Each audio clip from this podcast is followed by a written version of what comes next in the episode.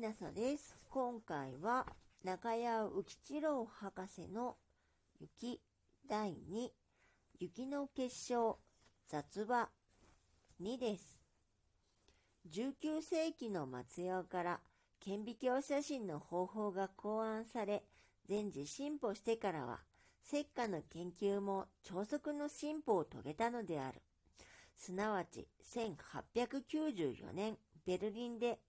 ノイハウス博士及びシグソンが撮影した写真についてヘルマン教授が詳しく研究してドイツ気象学会に発表しているが特にシグソンの写真は斜めの照明法を用いて雪の結晶の表面の細かい凹凸までよく撮影しているのでその技術は今日でもよく用いられているのである。ついでストックホルムのノルデンショルドも石化の顕微鏡写真を発表した。ヘルマン及びノルデンショルドは、共に雪の結晶、平板、角柱及びその組み合わせと3種に分類しているのであるが、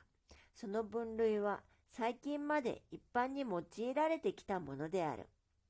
以上は石化研究の歴史を大略述べたのであるが、かくて6世紀にわたる長期間を経た後、我々に最も親しいかのウィルソン、えー、ベントレーが現れるのである。ベントレーはアメリカのベルモント州に生まれ、そのほとんど全生涯をジェリコにおける雪の結晶の観測に費やした。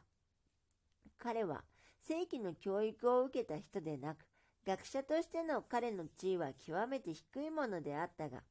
彼は幼少の頃、その母から与えられた顕微鏡によって石化を偶然に覗いて、その美しさに驚異の念を持ったことに出発して、ついにその一生は石化の写真を撮るために費やされたのである。彼は毎年冬になると石化の写真を撮り、それが1907年には1300種になり、1923年には約4000種、そして晩年にはついに6000種に及ぶ写真を撮ったのである。このうち約3000枚を一冊の書物に集めて出版されたのが1931年であった。これはアメリカの気象台長ハンフレース博士が修正し、アメリカ気象学会の補助によって出版されたものである。この写真集、スノークリスタルズの出版によって、ベントレーの名は一躍世界的なものとなったのであった。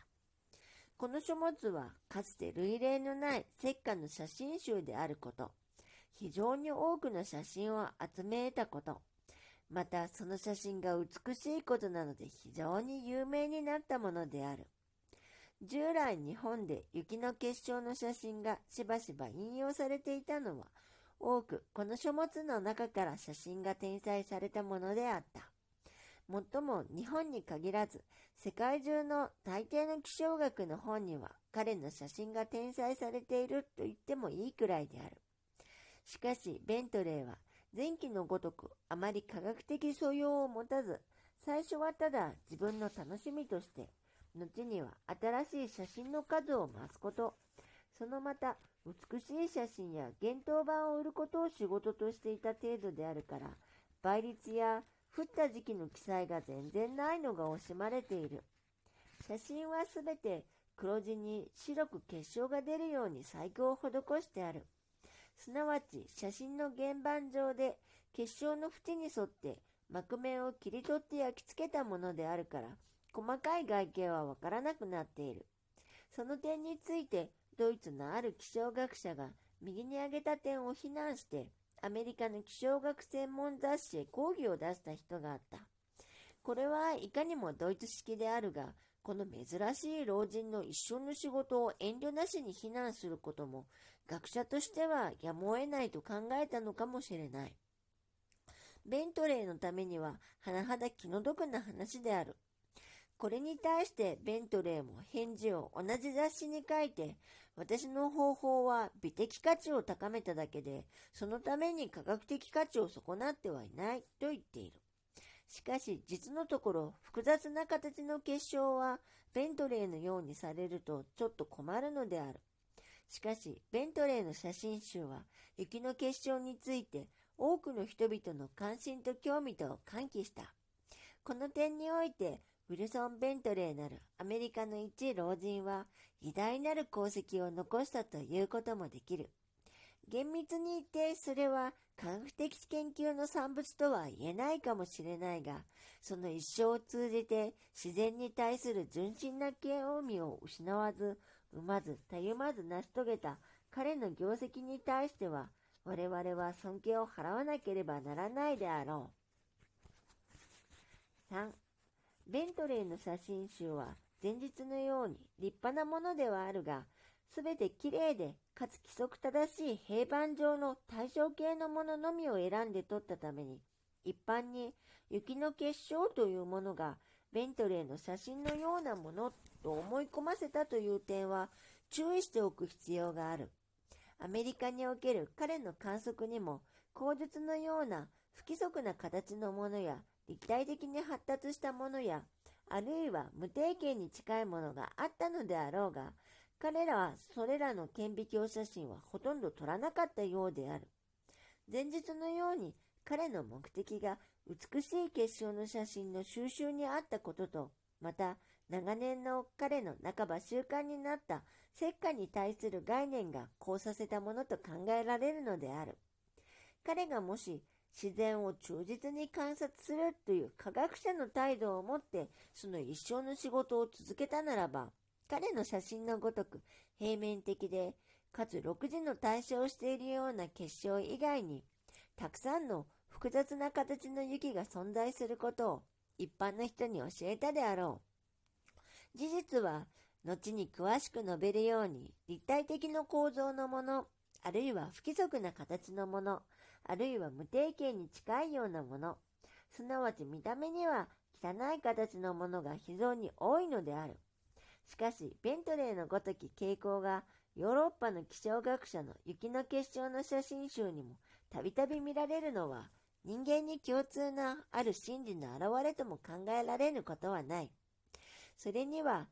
顕微鏡写真が立体的なものを撮るのに適しなくて、またそのようなものを撮影しても出来上がった写真が綺麗でないということが、その種の結晶が除外されがちとなった一つの理由かもしれない。この点で顕微鏡写真の発達はかえって一時科学的な雪の結晶の研究を阻害したとも言えるのである。このことはドイツの気象学者ウェーゲナーも言っていることであるが、面白い一つの心理現象である。つまり一口に言えば、顕微鏡を覗いてみて美しくないものは写真に撮らない。模様的に美しく、しかも平面的なもののみを撮る傾向があるために、一般の人々に雪の結晶がそういうものだと思い込ませるようになったのである。それは別にベントレーのみの負う責任ではないのである。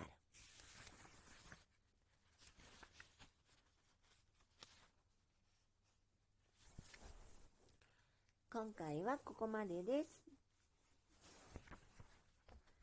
中谷浮一郎博士の雪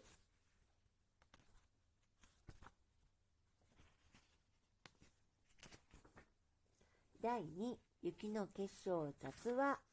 2、3でした。もしあなたが聞いていらっしゃるのが夜でしたら、よく眠れますようにおやすみなさい。